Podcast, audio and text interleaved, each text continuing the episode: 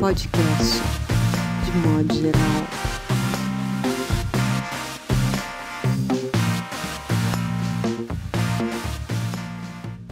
Olá, tudo bem? Está começando mais um podcast de modo geral.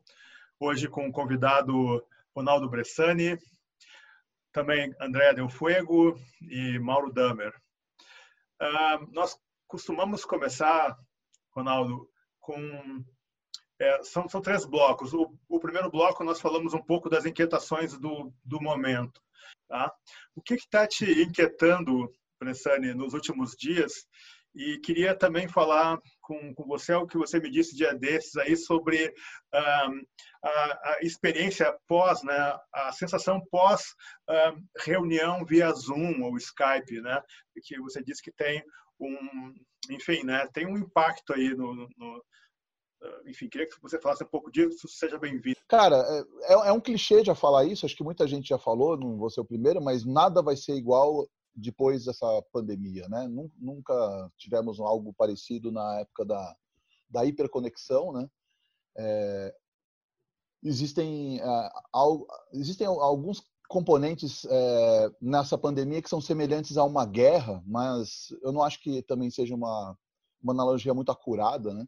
É, mas a verdade é que nunca aconteceu nada parecido e ainda está longe de longe de acontecer tudo o que vai acontecer, né? Vai acontecer muita coisa ainda. É, não começou, na é, verdade. Nem começou, nem começou, né? Hoje os Estados Unidos é, é o primeiro país do mundo hoje, né? É, primeiro de abril, não é mentira, mas hoje é o primeiro país do mundo a ter mil mortos é, pela pandemia no mesmo dia, né? Imagina, só em 500 só em Nova York. É, quer dizer, então a gente nunca vai, vai viver, nunca viveu uma experiência desse tipo e não, não seremos os mesmos depois dessa experiência. Vai, acho que muitas coisas vão mudar. Uma delas é justamente os encontros, né? Acho que os encontros vão ser ao mesmo tempo muito mais significativos, muito mais comemorados, muito mais exaltados ou muito mais distanciados, talvez. Talvez as pessoas não se encontrem também depois. É, sobre especificamente o Zoom, né? Sobre essa história do uh, da gente se encontrar aqui, como a gente está se encontrando agora, nós quatro, né? É, eu, eu, eu, tenho, eu tenho três turmas né, de escrita criativa, né, com mais ou menos 10 pessoas em cada turma, e eu também tive uma turma de, no, no mestrado que eu estou fazendo na USP, que é, é, tem 40 pessoas, né? E, então eu já fiz algumas sessões assim e tal, é, em que as pessoas se comunicam, conversam, e né, não é Sim. só o professor falando.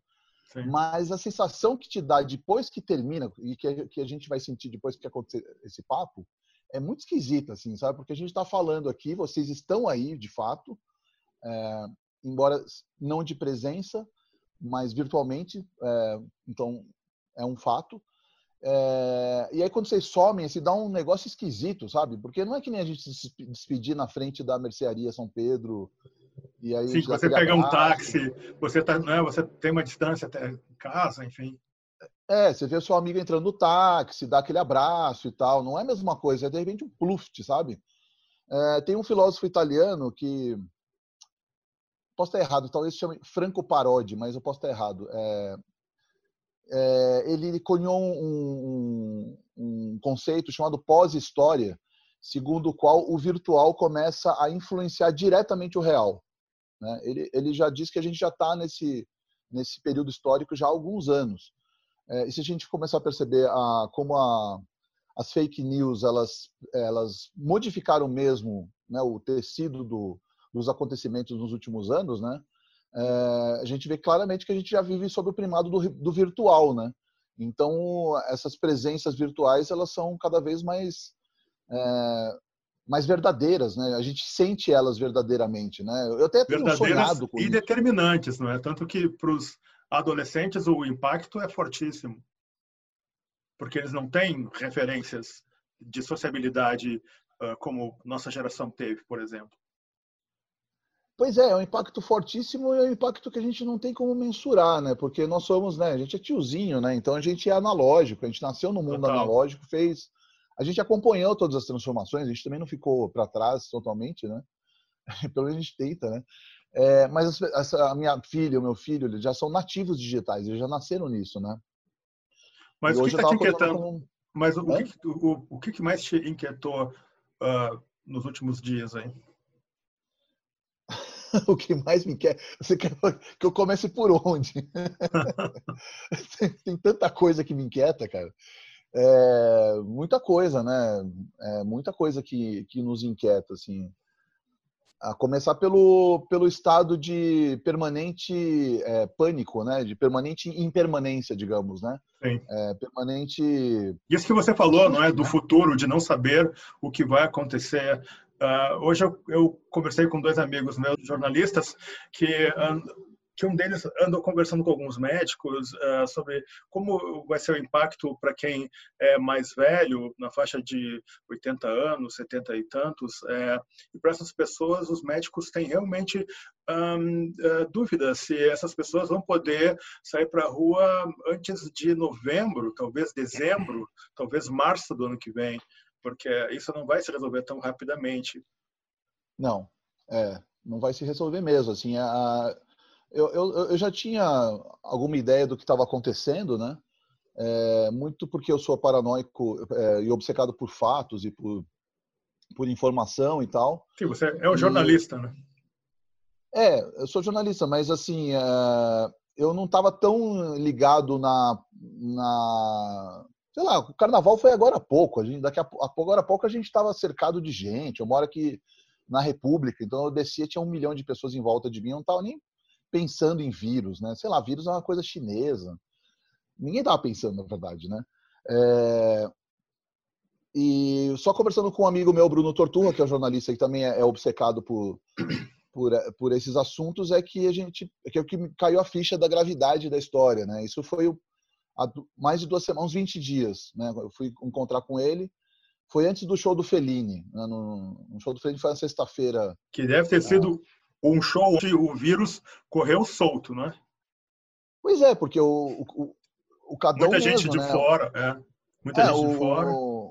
os dois focos da, do vírus foram a Itália e os Estados Unidos, né? A caravana do, do Bolsonaro trouxe vírus efetivamente para o Brasil, né? Sim. O, se é que o Bolsonaro não esteja, inclusive, irradiando o vírus nesse momento, né? Ele é um foco de doenças, né? Total. André Del Fuego, o que, que te inquietou aí, minha cara? E aí, é, eu ia falar sobre o luto, mas eu vou fazer uma. Vou me aproximar aqui do Bressani com essa história da, da falta, né? Da falta. Um excesso de falta, né? As pessoas não estão, né? Não tem corpo, né? Na, na, é. na relação, isso faz uma diferença imensa. Eu queria comentar, então, as sequelas do excesso de corpo, ou seja, casamento e quarentena. Uhum. Então, por exemplo, mas aí no, no, na, na, chave da violência, na verdade, que eu queria comentar, eu vi hoje uma matéria é, sobre a França, que lá também, aqui a gente sabe que aumentou 50%, né, a incidência de, de, de, de relatos de violência e tal, e lá na Europa, na, na, na, França, aumentou 30%, e já é um lugar que tem, assim, quase 300 mil casos é, se estima-se que tem quase 300 mil casos e que 20% só é reportado e que a violência é da idade das mulheres de 18 a 75 anos, assim, que é de tudo, desde a violência sexual, a violência contra a vida propriamente. E aí, com esse confinamento, a coisa subiu. E então se fez o seguinte: a mulher, quando a, os farmacêuticos estão preparados para receber a denúncia da mulher, quando ela vai sozinha até a farmácia só pode à farmácia ou ao supermercado. O farmacêutico pode receber a, enfim, ouvir né, a confissão dessa mulher e aí, enfim, tomar as providências. E quando essa mulher, porque tem esse marido que não, não deixa a mulher nem ir sozinha, né? A farmácia, enfim, dependendo do que está acontecendo ali, é, tem um código para que essa mulher, mesmo ao lado deste homem, se comunique com o farmacêutico para dizer que tem alguma coisa acontecendo. E esse código já existe também na, na Espanha. E eu acho, assim, que, imagine tudo isso que está acontecendo em diversas casas, assim, de casal que nunca ficou oito horas por dia jamais dentro da casa. Sei lá, uhum. casamento de não sei quantos anos que os dois trabalham, saem de manhã, voltam à noite, os filhos ficaram na escola, eles se encontram no final de semana, mas com excesso de atividades, eles não ficam com, entre eles também. eu sou casada há quase 30 anos, mas a gente assim já é, sempre foi quarentenado, porque ele é fotógrafo, eu sou escritora, a gente sempre morou, assim, a gente tem horas de voo. Como nós aqui em casa. Na quarentena, sabe? Assim, assim são é, solidão compartilhada, sabe? Que eu acho que é solidão a dois. Solidão a dois, que é o casamento ideal, né? Que é assim, não precisa da palavra, né? E tá junto e tal, aquela coisa toda, mas eu conheço, a maioria das pessoas que eu conheço assim, as pessoas estão convivendo, conhecendo o parceiro agora. Então, você pode falar da violência, que é o grau, uau, limite dessa história, mas coisas pequenas do cotidiano, sabe? Eu fico pensando como é isso. É, a, a divisão, por exemplo, que era uma questão. É, a, a, maternagem, né? Dividir a maternagem com o marido, a, as questões domésticas. E aí eu até jogo isso para vocês é, com como é que está sendo aí casamento e quarentena? Ou Mauro, não você... casamento e quarentena? Perfeito, perfeito. Uh, Mauro, você que está na casa da, da namorada, uh, esses dias serviram para, digamos assim, verticalizar a relação? Você está lavando não. Louça? É, eu estou lavando louça, claro. Não, eu estou lavando louça, cozinhando, fazendo tudo que tem que fazer. Não, o Mauro é prendado.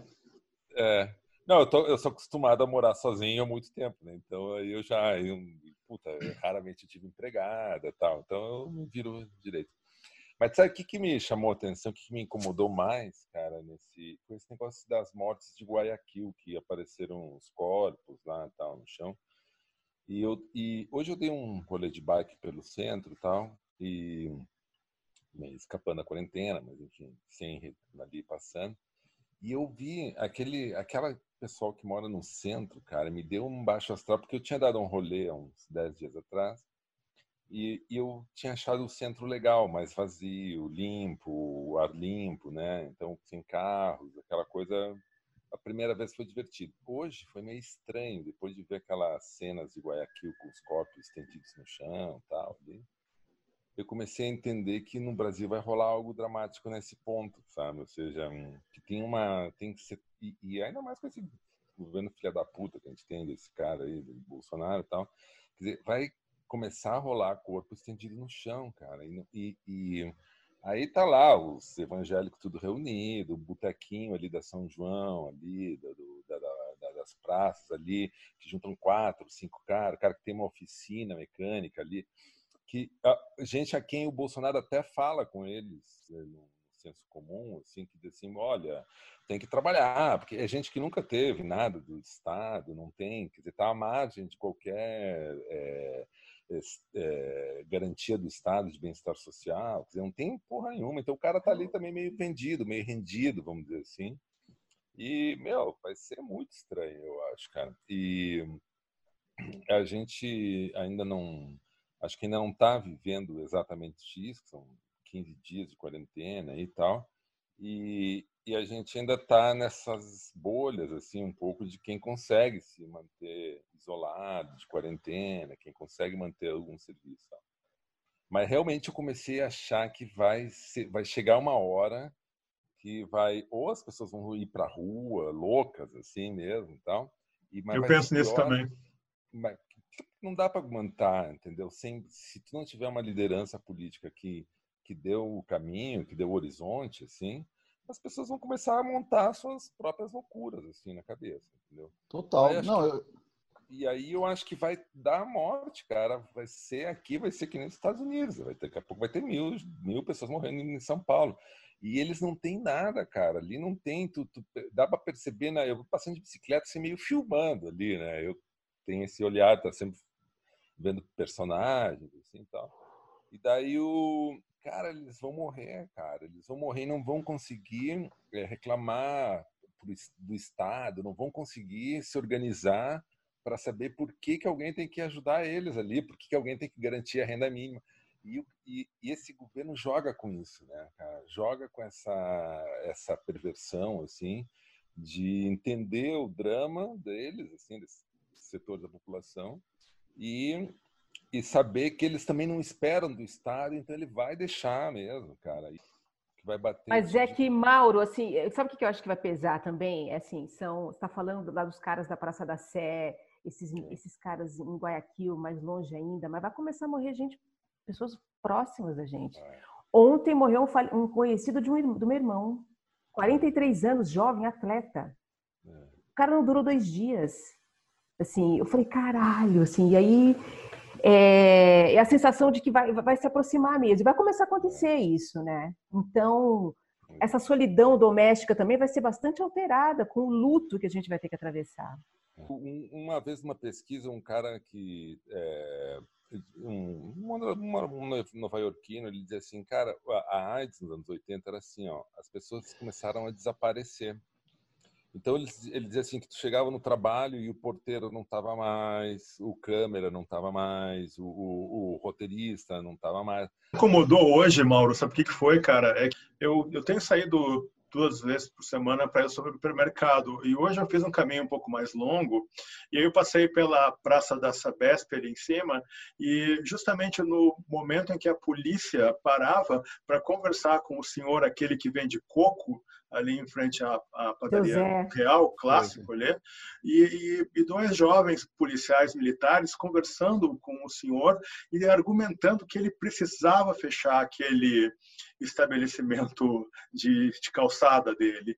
E, e, eu não quis ficar ali porque é o mínimo de respeito que a gente tem que ter com as pessoas, mas ele estava bastante comovido e bastante comovido, desesperado, assim, conversando com aqueles dois soldados, né, policiais ali e, e ele dizendo não, mas eu preciso manter isso aberto e enfim argumentações e realmente uh, foi a coisa que mais me impactou porque você vê que muitas pessoas elas ainda não perceberam o risco que elas correm e a conjuntura da sua rotina, coisa e tal, impede talvez que elas percebam, né, o risco e enfim, né, que eh, parece que cola mais facilmente nessas pessoas um discurso de ah, vamos, vamos enfrentar, haverá mortes. E o que eu fiquei pensando, que acho que é um remédio de, de cura automática, que é essa uh, tendência que a gente tem a, a negar as possibilidades né, uh, trágicas de qualquer situação como essa. Uhum. Então, isso eu fiquei pensando bastante. Não, só, só, só queria lembrar uma coisa antes que eu esqueça. É, desculpa, JP, é, que você falou aí do, do, da caminhada aqui no centro, né, Mauro? Uhum. Eu moro aqui na República, né? E eu também sou ciclista, né? Então eu tenho essa necessidade até de sair para andar e tal. Mas eu também eu não consigo mais fazer isso, porque eu me sinto como se estivesse pecando saindo na rua, sabe? Como se eu estivesse fazendo algo errado saindo na rua. Embora meu corpo precise andar, preciso caminhar e tal e também preciso ver as pessoas. E tudo isso que você comentou é real mesmo. É, fora o fato de que é, já estou ouvindo relatos de violência rolando aqui, principalmente depois das seis da tarde, assim. As pessoas não estão saindo aqui no meu prédio, no Louvre, né? Que é perto do Copan, as pessoas não estão saindo mais porque tá rolando os assaltos já mais violentos mesmo, né? É, ao, é, ao, redor dos mercados, assim, já tem um ajuntamento de gente, mercados, farmácias, assim, sabe? Pet shops você vê 10, 15, 20 pessoas em volta, assim, sabe? É, já está rolando esse, esse movimento, assim, que, é. que vai barbárie. só se intensificar nos próximos dias, né? Legal. Então, João, o que, que tu nos conta? É, então, é uma coisa parecida com isso. É, ontem, depois de 15, na verdade 16 dias sem sair de casa, eu resolvi sair para andar, é, sem ter contato com ninguém, né? Simplesmente andar. É, e, e realmente muito muito louca essa sensação de que na rua só tem entregadores, né? Aquele de bicicleta, de moto, com aquelas mochilas quadradas nas costas. É, operários, gente que trabalha em construção. Muito. É, porque as construções não pararam. É, as pessoas que trabalham nas farmácias, empregadas domésticas, enfim. É, e, e, e a, a, constatação mais deprimente disso tudo é que você praticamente não vê nenhum branco na rua, né? É, o Mariano Marovato é, recuperou uma, um trecho de uma carta do, do Manet. Ele teve aqui, o pintor francês, em 1848, com 17 anos. E, enfim, ele se correspondia com a mãe nessa época. E a frase mais, mais célebre dessa correspondência toda é, ele observa que pelas ruas vence somente negros e negras, pois os brasileiros saem pouco e as brasileiras menos ainda. É, esse apartheid, a estrutura escravocrata que o país desgraçadamente mantém ao longo dos séculos, ela agora está na cara, né? Porque é só você sair na rua e você vê, nós podemos ficar em casa é, e quem está na rua é, é quem não é branco. Né? Uhum. A gente ainda tem essa desgraça de, e, e, e, você pensar que essa epidemia, essa pandemia global, no Brasil, que ela já entrou, ela entrou pelos ricos, né? É, ela rapidamente vai, vai virar de novo uma máquina de matar pobre e preto, né? É uma sensação de o, o Freud tem um, um nome é, que ele dá para essa sensação que é um, um Heimlich, né? Que é o estranho familiar, né? Então você vê uma familiaridade quando você sai um pouco na rua e fala, ah, tá tudo normal, tem ônibus. É, mas é uma familiaridade de sonho, parece que você está sonhando. Você olha assim, ah, isso é um sonho, não é um, não é a realidade. A minha realidade é, é aquela que está acontecendo na minha casa, onde só tem eu, que eu moro sozinho, né?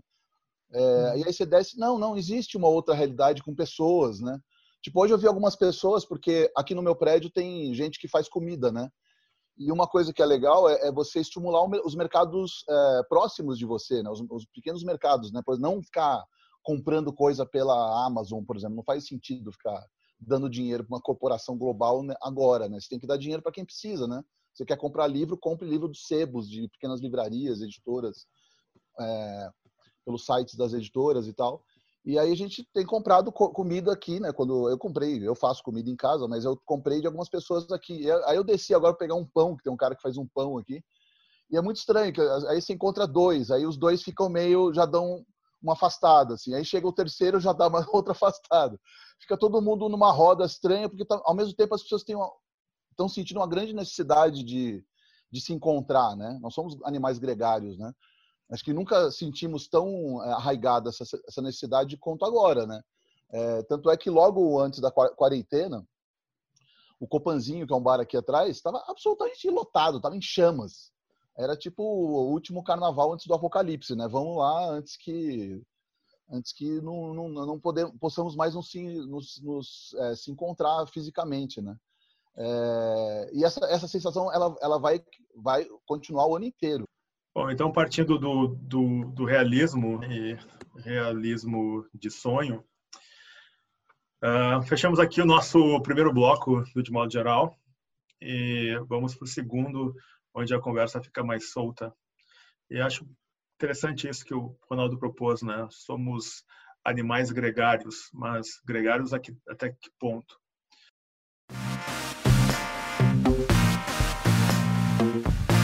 Podcast de modo geral.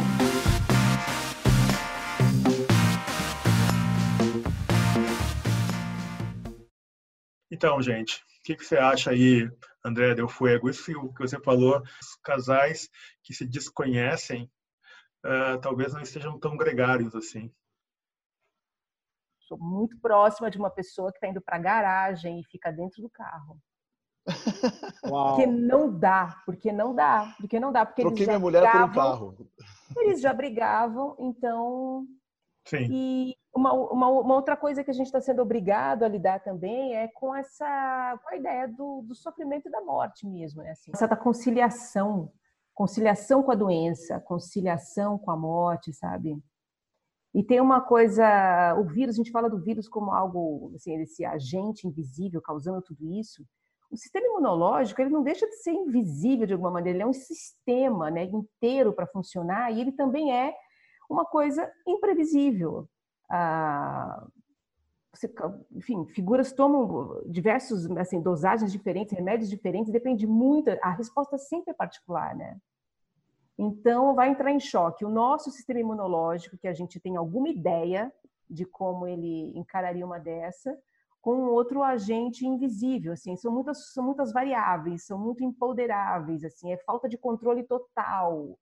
E aí, acho que cai por terra também a ideia de que antes disso a gente estava em algum controle, né? Zero controle o tempo inteiro. Mas isso coloca, bate na cara. Quando então... você escreveu, desculpa, quando você escreveu a Sociedade da Caveira de Cristal, você levou tantas, uh, tantos aspectos assim em conta? Ah, Sociedade da Caveira de Cristal é um livro infanto-juvenil, né? E é um menino é, de 13 anos, tá, a cidade está em quarentena, o avô dele tem um vírus, o vírus bola, um vírus mortal, não tem cura, que não atinge as crianças, mas ele é obrigado a ficar em casa, ele não fica doente, mas o avô dele adoece e morre. E aí ele está preso em casa, ele se envolve num jogo, um game online, e lá pelas tantas, numa certa fase, a plataforma deixa de ser o game e passa a ser o sonho. Os amigos que estão em outros lugares, em outras casas, se encontram em sonho. E acontece lá, é o mesmo sonho, porque é uma plataforma de jogo. E eu fiz isso por uma forma técnica, porque eu não conheço nada de game. E sonho, eu poderia enfim, navegar no sonho da forma que eu quisesse. Então eu mudei, fui para o sonho para que eu pudesse escrever com mais liberdade. E aí Sim. a vida começa a infiltrar nesse jogo. Ele encontra o avô, e descobre que a empresa por trás disso é uma empresa que também está na gênese, no laboratório, que soltou e que liberou esse vírus. E eles conseguem então destruir dentro da pelas através do jogo eles conseguem eliminar o vírus. É um livro infanto juvenil, uma aventura e tal. E eu imaginei é, um ambiente em que um adolescente ou uma criança tivesse como um mundo, não o mundo de fora, mas esse mundo que está dentro de casa. E era um momento ainda que a internet ainda fazia fazia-se como um mundo muito, agora está muito secado, né? A internet está toda colonizada já, né? Mas eu escrevi, sei lá, em 2009, ainda a internet ainda era uma coisa pelos impérios. Via, você não viu o horizonte ainda, né? Agora a gente já tem montanhas aqui bem cerradas, bem próximas, né? E temos impérios, né, também. E impérios, né? E, mas é muito, muito. Eu acabei de, de, de, de, fui reler. Eu nunca faço isso, eu não releio os livros que escrevo e acho que foi a primeira vez que eu fiz isso, porque eu fiquei interessada em como, em que lógica da imaginação que estava ali para para resolver. E claro, resolveu de um jeito juvenil mesmo, né? Que é uma história que acaba bem, que não é o caso, né? A gente não tem essa inocência, a Esse gente teu... sabe que não acaba bem. Esse teu livro que é um best-seller, é, você tem leitores que leram na época e hoje te, te escrevem? Sim, eram adolescentes, porque ele foi é, adotado em escolas e entrou em compras governamentais assim muito grandes, assim, PNBE e o apoio ao saber. Então, foram mais de 300 mil exemplares. O apoio ao Sim. saber eram kits é, para cada aluno, não era para as bibliotecas. Até hoje eu recebo é, roteiro que o adolescente escreve em cima dele, é, vai fazer prova, me pergunta sobre, assim, acho que, sei lá, uma vez por semana, dois alunos entram em contato, e é um livro que está, sei lá, tem Demais, sete hein? anos, né? É, é. Sete e é anos. Garoto, assim, e é garoto, assim, que já leu, que lê três, quatro vezes, passa a madrugada lendo, e depois me encontra para poder conversar sobre isso, assim, uma coisa... E é muito legal, essa é uma outra, uma hora a gente conversa sobre isso, que é a literatura infanto-juvenil, o prazer que é escrever para este público, para, para, para quem o que interessa é a literatura e não a persona, sabe? Não existe. Eu fui um portal por onde passou a história, não interessa como eu sou, o que, que eu fiz, o que, que eu penso da vida, nada, interessa o livro. Passa abaixo do radar, não tem crítica, não tem aquilo, não tem aquilo outro, assim, é um troço que. E muitas vezes é a primeira leitura de, uma, de um ser humano, assim, é incrível. A literatura infantil juvenil é muito digna, mas isso já indo, já indo para outro. Isso Legal. é um problema muito bobinho perto do que a gente está. Não, mas é bacana. É, não, eu estava eu tava, eu tava pensando um pouco, uh, quando eu estava editando o último de, de, modo geral, que ficou bastante político, né? Que a gente tinha também que colocar um pouco mais das nossas experiências na, na, na roda. João, como é que foi teu dia? Conta aí. É, como é impressionante, é, eles estão ficando muito parecidos, né? É, eu. Eu não, eu hoje, por exemplo, eu achava que hoje era terça-feira. É, eu não achava que era quarta-feira. É, os dias ficam cada vez mais curtos. Eu faço, acordo tarde, preparo o almoço, cozinho, lavo a louça, leio alguma coisa, estou escrevendo alguma coisa, já é de noite, acabou o dia. É, a impressão que eu tenho é que cada vez eles passam mais rápido, o que é uma coisa que eu achava, enfim, me surpreendeu, porque eu achei que. Eu senti isso hoje. Ia também, demorar mais, é. Porque não está acontecendo nada, então, em tese, Sim. o tempo se alarga, né? Mas não, ele está se concentrando. Eu estou dormindo muito mais, é, dormindo como nunca dormi, quando fazia tempo que eu não dormia assim. Então, assim, o que eu fiz hoje? Eu estou alimentando um diário, que eu acho que é parte de um livro que eu estou escrevendo e E não muito mais que isso. É, e lendo, lendo um monte de coisa. Vocês têm ideia do quão, do quão sortudos nós somos, de certa forma, né? Eu tenho, totalmente. É um privilégio, um privilégio absoluto. Uma torre de marfim com, sei lá, diamante incrustado, assim, é muito, é uma experiência na própria quarentena, esse fato de, de ter uma, ficar já isolado e, e de construir uma vida que faça com que isso seja mesmo a realidade diária e tal. Não, privilégio total até numa pandemia global. A, eu digo como escritor. O apartheid do Brasil ele se manifesta, né? É, é, até é classista até nesse momento, né? Aquilo Sim, que eu estava falando de andar na rua é muito cruel. cruel. Mas afora, afora, afora o sentido de que a gente já sempre esteve em quarentena, né? Porque eu Sim. me lembro também em outros momentos que eu passei semana inteira dentro de casa, sem sair de casa mesmo, sem botar o pé na, no elevador, sei lá e tudo bem, não, não morri, assim, né? A gente é escritor, então a gente basicamente se, se diverte porque está sozinho, né? Sim, o problema é, é a conjuntura, né? É, essa Mas tragédia. É, é totalmente quando diferente. vai acabar e quem vai morrer, né? isso, é totalmente, isso é totalmente diferente. Então, é, como, como escritores, nós também somos, leitor, somos leitores, né? E como leitores, nós somos cada vez mais. Eu, pelo menos, eu sou um consumidor ávido de informação, né? Eu sou. Eu acho que a única dependência química que eu tenho mesmo é de informação, né?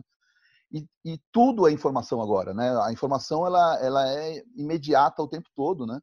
É, tem uma, aquela frase famosa do William Burroughs, né? Que ele diz que a linguagem é um vírus, é, porque o vírus ele se multiplica, se replica, ele precisa de um de outro né? planeta. Ele, ele, é quase um, um, um, é quase um modelo parasitário, né? Porque ele entra num hospedeiro, ele precisa do hospedeiro para se replicar e, e, e, e, continuar vivo em outros lugares, e sempre, né? É, mas agora a gente percebe que é, não só a linguagem é o vírus, mas o vírus virou a linguagem. A gente só fala disso o tempo todo. Você pega a Folha de São Paulo. Hoje eu peguei a Folha de São Paulo, eu, eu joguei coronavírus lá. É, só no, nas manchetes, cerca de 90% das manchetes era só esse assunto. É o único assunto que tem. Então parece que a gente, o, ele vai corroendo a nossa, a nossa realidade também de uma maneira que você só fala sobre isso, né? É, ele vira a único é o único tema da, da vida, né? E isso é terrível para escritores, né? Eu estava eu tava escrevendo um romance, né? É, e tudo mudou agora. Eu não consigo mais. Eu comecei a voltar ao romance, até o Cuenca colocou esses dias. Vocês estão conseguindo trabalhar? Vocês estão conseguindo fazer alguma coisa e tal? E eu tinha, semana retrasada, acho que eu tinha mexido um pouco no livro, feito algumas outras coisas, assim, de trabalho. Agora é cada vez mais difícil. Eu olho para o livro e falo, mas acho que esse livro já caducou, assim, acho que tem outra realidade aí. Essa realidade se impôs de uma maneira que é, é quase como se fosse uma guerra, se estivesse escrevendo em 38, assim. É, como é que você vai escrever em 38, né? Sobre, sobre qualquer outro assunto que não seja a guerra, né? É, é um pouco isso, né? Eu lembro até do, do, do Salinger, né? É um exemplo que talvez seja talvez seja esperançoso para nós. O Salinger, como vocês sabem, ele, ele se voluntariou para ir para a Segunda Guerra, né? esteve no dia D, ele estava no dia D, e foi o primeiro judeu, ou quase judeu, ele é meio judeu, a entrar num campo de concentração, entrou em Dachau, né? É. E quando ele entrou em Dachau, é, ele estava dentro do uniforme dele, de soldado, ele já tinha quase todo o apanhador do campo de centeio, que ele escrevia lá nas trincheiras. Né?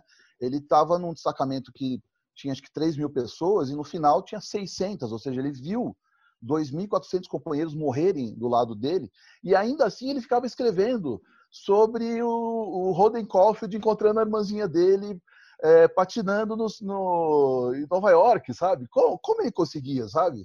É, eu acho que é um pouco uma perspectiva que a gente pode ter de talvez de um possível escapismo, porque ao mesmo Sim, tempo. Mas é nesse sentido que, que, que eu falei do privilégio, de alguma forma a gente está elaborando, é aquela conversa. O poeta, ele não, ele, ele, ele não se importa de sofrer, porque do sofrimento sai muita matéria-prima, né? Mas, Mauro, fala aí o que, que, que tu acha aí disso que o Bressani falou.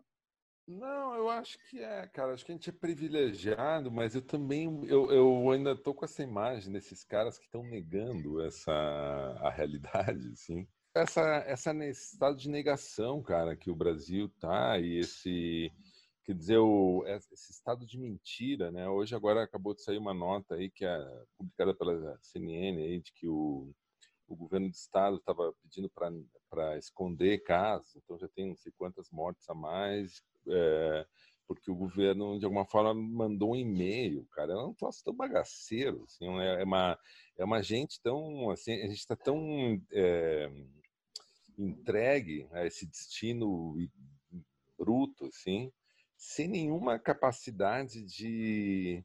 Porra, eu acho que isso que a gente está fazendo aqui é, vai ter um efeito, entendeu? É, assim como a gente está conversando aqui, o mundo inteiro está conversando, entendeu? Então, acho que a gente vai sair daqui diferente, as coisas que vão acontecer. Acho que o comunismo venceu, né? No fundo, no fundo a grande lance é que o comunismo venceu, né, cara? O Estado, o comunismo, tudo aquilo que esses caras odiavam, é... derrotou eles, né? Por um vírus, por uma gripe e tal. Mas mesmo assim a gente está é, preso, cara, a, ao nada, né? A, a, a, uma espécie de passividade histórica, assim, que é diferente, por exemplo, de 68, quando as pessoas iam para a rua, que é diferente da, da guerra, quando Hemingway foi para a guerra, quando Salinger vai para a guerra, dizer, que guerra que a gente vai fazer hoje, entendeu, cara? Então, é, Tá, daí a gente consegue elaborar, a gente pode escrever uma bíblia aqui sobre assim, ó, da onde vem o coronavírus, o que está acontecendo, os dados, tal.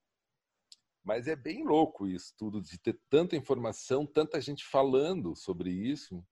E aí eu fico me perguntando assim, por que que, o que, que a gente, é, é, enfim, a gente vem falando é, sobre política, é, essa tragédia brasileira que a gente vive hoje, a gente dá risada, né? Mas é uma tragédia mundial, cara. Talvez é uma maior tragédia de um país no pós-guerra, né? Assim, nenhum país desde o pós-guerra é, teve um presidente tão inepto assim para liderar uma economia tão grande, tão importante e que vai implicar em tantas mortes, né? Então é, é uma situação muito Porra, eu realmente, cara, eu acho que a gente vai acabar no TACAP, entendeu? porque eu acho que até aqui eu conseguia ver, até o, o colapso eu falava, né? A gente fala isso há um tempo, né? Então, né? Eu via esse colapso, via esse colapso. Bom, chegou, né? Tá, e aí, o que, que, a gente faz, cara? Entendeu? O que, que a gente vai... Então é engraçado o a gente o que a gente falando... não via era o vírus, né? O vírus a gente não a via. A gente não via e segue não, não vendo o vírus, né? Assim, é, porque o colapso existe, né? do, do, do, sistema ele sempre é uh, falado, alardeado, mas a grande verdade é que o sistema capitalista ele se renova, né? Ele dá um jeito de se recalibrar. E agora você tem uma situação inusitada, um caso fortuito, como se diz, que abala completamente tudo. Então, eu acho que mesmo um regime socialista, digamos assim, mais justo, ele não escaparia né, dos questionamentos que esse tipo de impacto coloca. Evidentemente que essa coisa da concentração absurda, que nunca se viu na história, tanto poder e dinheiro concentrado na mão de tão pouco, né, isso, poxa, entra muito em xeque numa situação como essa. Né? Mas, enfim, é para hum. se descobrir aí. Hum. Agora, a, a, perplexidade, poxa, é isso, né? A gente pode um pouquinho mais do que isso como narradores aqui, né? Porque é por isso que eu fiquei com essa vontade hoje de colocar um pouco essa nossa rotina mais em, mais em questão, sabe, Mauro? E esse, esse teu passeio aí, poxa, essa relação que você faz, né, com a situação do, de outros países, poxa, isso é realmente o imediato aqui, que, é. como vocês disseram, em algum momento daqui a um mês, a gente vai olhar para esse momento e vai ter uma estrada melhor visualizada para poder comparar e talvez uh, e não como saber, né, nosso comportamento seja bem inusitado daqui a 30 dias, né, enfim, de certa forma, o de modo geral, e esse diário que o João Paulo Cuenca está fazendo, e outros projetos que várias pessoas estão fazendo, já me convidaram, também já convidei outras pessoas, são nada mais do que registros, né, garrafinhas que a gente vai jogar no mar, tapar lá com né, o nosso registro, olha, estou aqui, uh, porque ninguém sabe para para onde vai.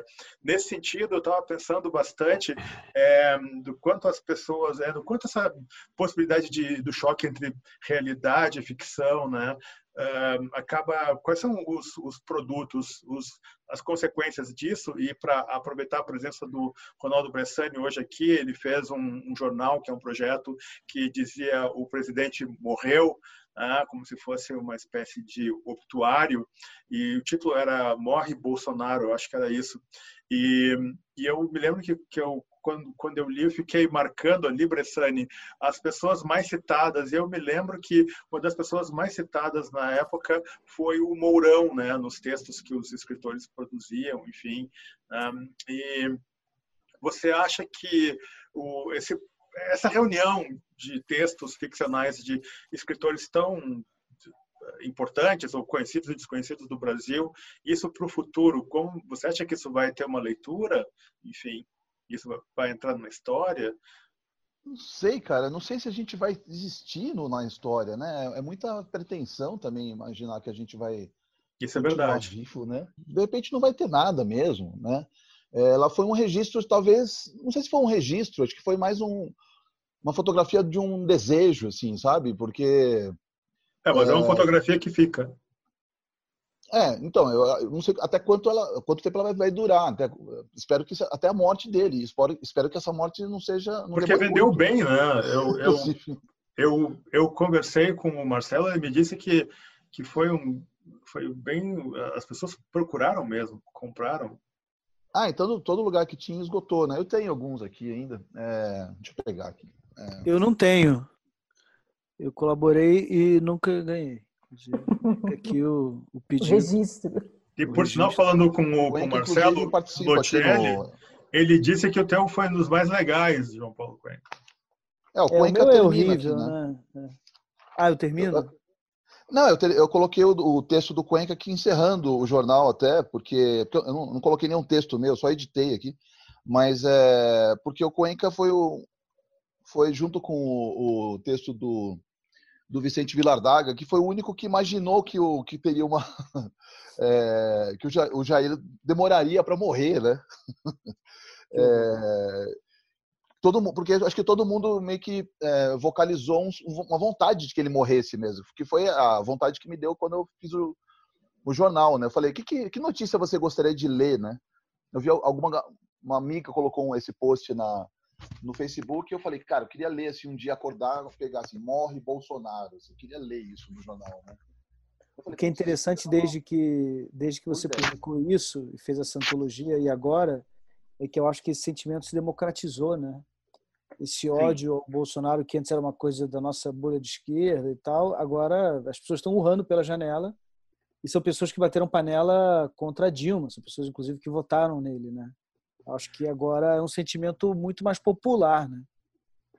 Bom, gente, então é, vamos aproveitar aqui, vamos passar para o terceiro bloco do, de modo geral. A ideia é a seguinte: é, pegar alguma figura dos últimos dias que mereça ser personagem de romance, não importa se protagonista, enfim, testemunha, tá? E aí cada um coloca a sua ideia e a gente discute um pouco e fechamos o podcast o quarto podcast de modo geral.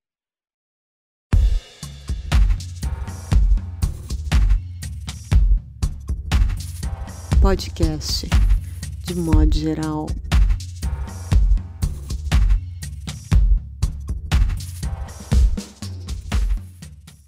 Bem, meus caros, retomando aqui então a terceira e última parte do podcast de modo geral, que é, como todo mundo sabe, onde nós pensamos personalidades e figuras dos últimos dias que renderiam aí como personagens, heróis, vilões de contos, romances, ficções.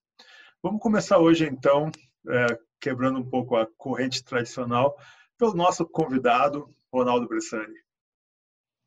Cara, eu acho que o grande, é, o grande personagem das últimas semanas, porque eu não sei há quanto tempo já, eu tô, o meu, é, como o Cuenca disse aí, o, o nosso, é, os nossos marcos temporais foram pro caralho, foram pro brejo, né? A gente não sabe mais quanto tempo já se passou desde que eclodiu a pandemia, né? É, Para mim parece que foram anos e, e, o tempo tem acelerado cada vez mais. A gente tem vivendo uma aceleração do tempo como nunca, sei lá, como eu não percebi na minha história da minha vida, né? Imagina outras histórias. Mas, enfim, um personagem das últimas semanas foi aquele haitiano que chegou e na cara do Bolsonaro falou: Bolsonaro, você acabou, você não é mais presidente, você acabou. E aí ninguém falou mais com esse haitiano, ninguém sabe quem esse cara é, para onde ele veio, e as conjecturas é que ele veio do futuro. E sumiu ali logo depois.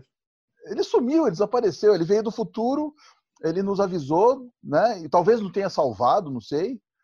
É, quem é esse haitiano? Vocês têm alguma ideia? André, você que escreve ficção científica também, é, quem seria esse haitiano? De que futuro ele veio? de, um, de uma, uma coisa high-tech africana, de uma África que já que sobrevive, possa ter sobrevivido em número de pessoas, na verdade, do coronavírus e ter começado uma, um novo tipo de civilização. E ele viaja até aqui, a gente em plena pandemia ainda. Ele é uma personagem Marvel, então. Mas ele é um é, super-herói. Eu é, posso falar do personagem? Sim, total. Acho manda. que o vírus, o vírus, ainda dentro da ficção científica, o próprio vírus. Eu gosto muito da ideia de que o vírus, por uma questão evolutiva, ele não pode matar o hospedeiro. A MES, por exemplo, não avançou muito porque ela matava 30% das, das pessoas. Então ele, ele, ele, estraga, o ebola também, ele estraga, mas ele não pode matar. Então ele tem que saber. Uhum. E ele vai, hoje, surgiu um mapeamento no Amazonas do, do do corona que chegou lá e de São Paulo para Amazonas, ele já fez, ele tem 11 modificações já. Não se sabe se isso vai ter ainda uma repercussão clínica, pode ter, se ele vai ser mais letal e, e não se sabe, mas ele muda de lugar para lugar, de corpo para corpo. E aí acho que isso dá um belo de um caldo assim. E essa e, e age como colmeia, né? São milhares, né?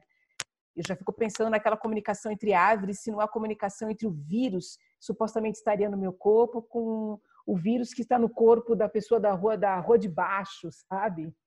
Aquela comunicação pelas raízes, assim.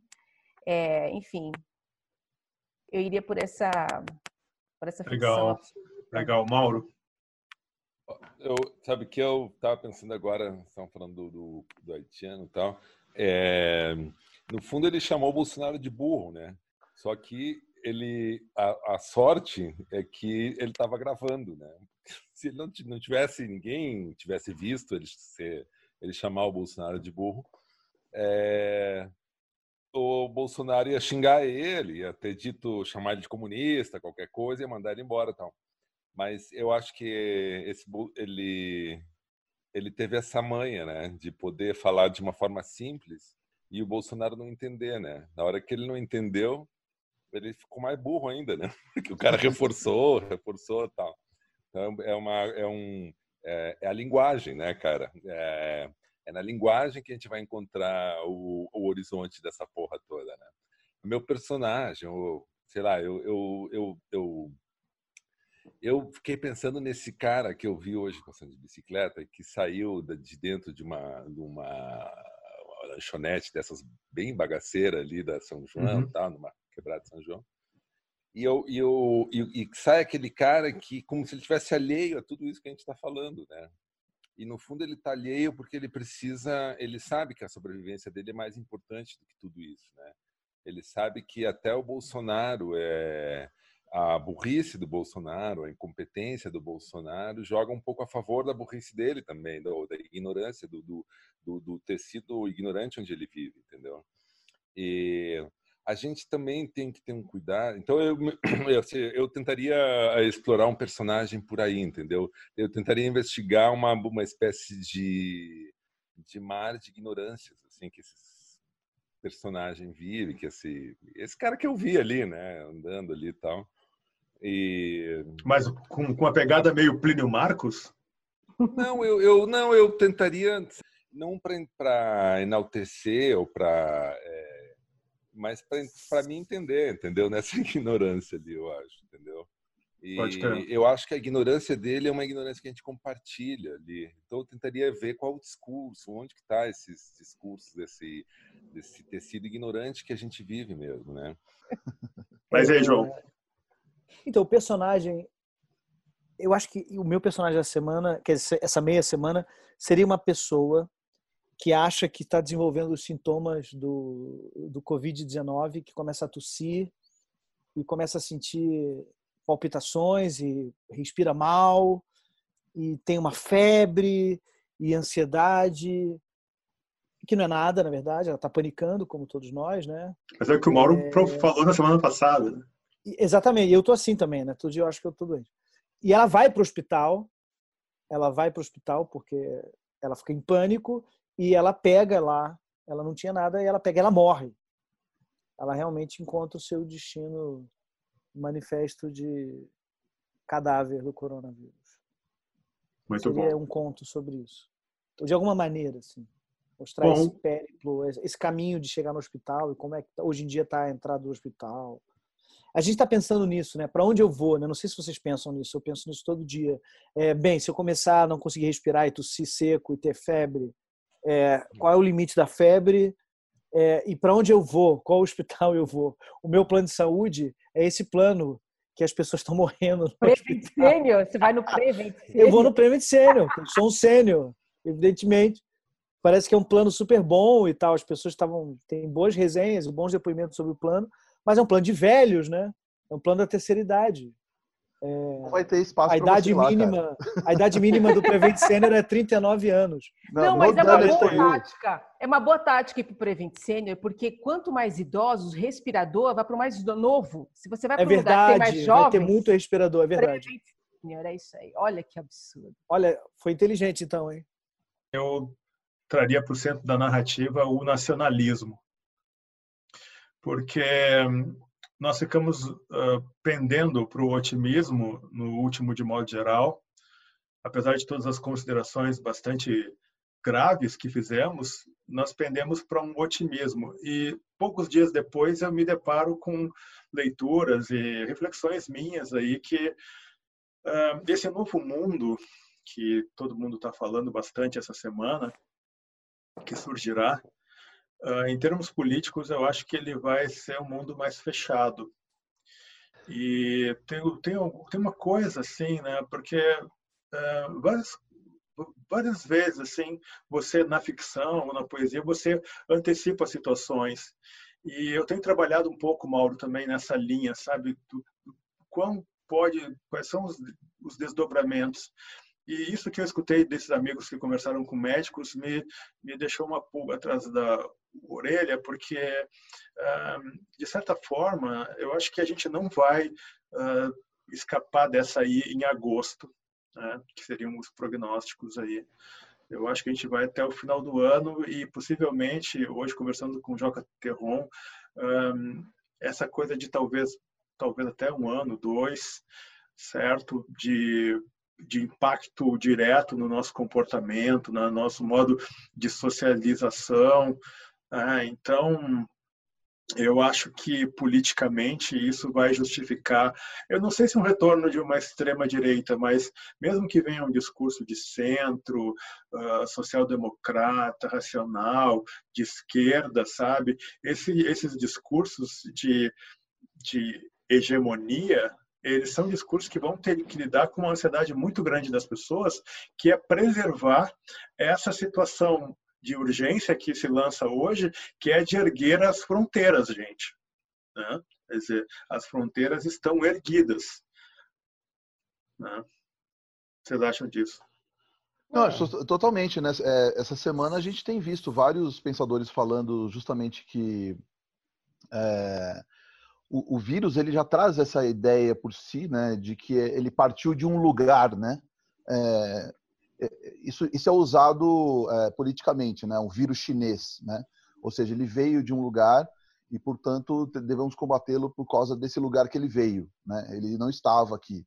É, então essa ideia de que ele é, é um alienígena, né? Que ele veio de fora, é, que é uma ideia completamente errada, né? Porque nós criamos, a humanidade criou esse vírus, né?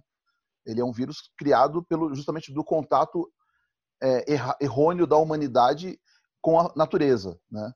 É, ele é só uma resposta da natureza aos nossos, né? A, a nossa a gente está vendo, na verdade, uma aceleração do que a gente está já prevendo do, né, em relação ao aquecimento global, por exemplo. Né? A gente sempre fica com a brincadeira, ah, vem meteoro, como se o meteoro viesse de fora. Não, nós somos o meteoro. Né? Nós estamos, nós somos Muito o câncer da aí. Terra. Nós somos o câncer da Terra, né? Nós estamos é, e a Terra está, né? A gente pode ver hoje, né? Como o céu está mais azul, como tem muito mais pássaros. Hoje eu estou conseguindo ver estrelas até. Incrível. Né? É, ou seja, a natureza está feliz, né? ela está regozijando-se com a nossa morte, de alguma maneira. Né? É, ou talvez dando um, um, um, recado, não sei, a natureza é muito mais sábia do que nós. Então, é, eu concordo sim que vai, vai haver um recrudescimento das fronteiras, né? acho que isso já está sendo usado politicamente. É, o, o, nosso presidente é tão burro que ele nem percebeu que ele havia que ele tem essa janela de oportunidade, inclusive, né? É, que o Orbán já está fazendo lá. O Orbán já fez, porque ele já conseguiu é, chamar, é, é, ganhar o Congresso e o, o Supremo lá na, na, na, Hungria. O Bolsonaro não, ele brigou com, com essas instâncias aqui, né? Agora, tem outras instâncias que estão de olho nisso, que são os militares do, do, do governo. Todos os militares, a gente já viu esse discurso do Bolsonaro ontem, ele está visivelmente estranho, né? Talvez é. com algum remédio ali, estava com um rito facial esquisito, né? Não parecia tão é, à vontade como ele fica, né? Eu acho que ele já está sendo manietado para que, eu não sei, eu gostaria de não ver isso, mas é, é bem possível que a gente veja aí um golpe é, desses militares mesmo, que eles estão é, se vendendo como a única instância, digamos, racional desse governo, né? O Moro e o, o, o ministro da Saúde já também já estão meio saindo, né, lavando as mãos, literalmente lavando as mãos, né, enquanto o outro lava as mãos. É, então, talvez eles vejam essa janela de oportunidade que o idiota não percebeu, né? Não Você pode perceber que a água começa a entrar no buraco entre o bolsonarismo e o lavajatismo, né?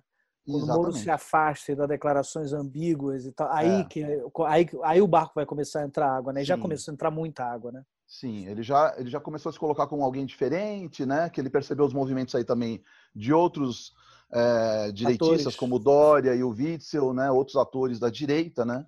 Uhum. E a esquerda assistindo a tudo, né? Como sempre, né? E sem nada, sim. Sem, sem nenhuma discurso, né? articulação, né? Nenhuma articulação é, de confronto mesmo e, e impositiva, né?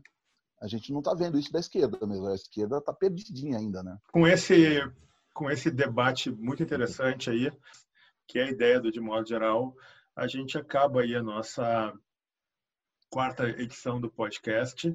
Agradeço ao Bressani e muito obrigado, então, Mauro, André Del Fuego, João Paulo Cuenca. Até a próxima.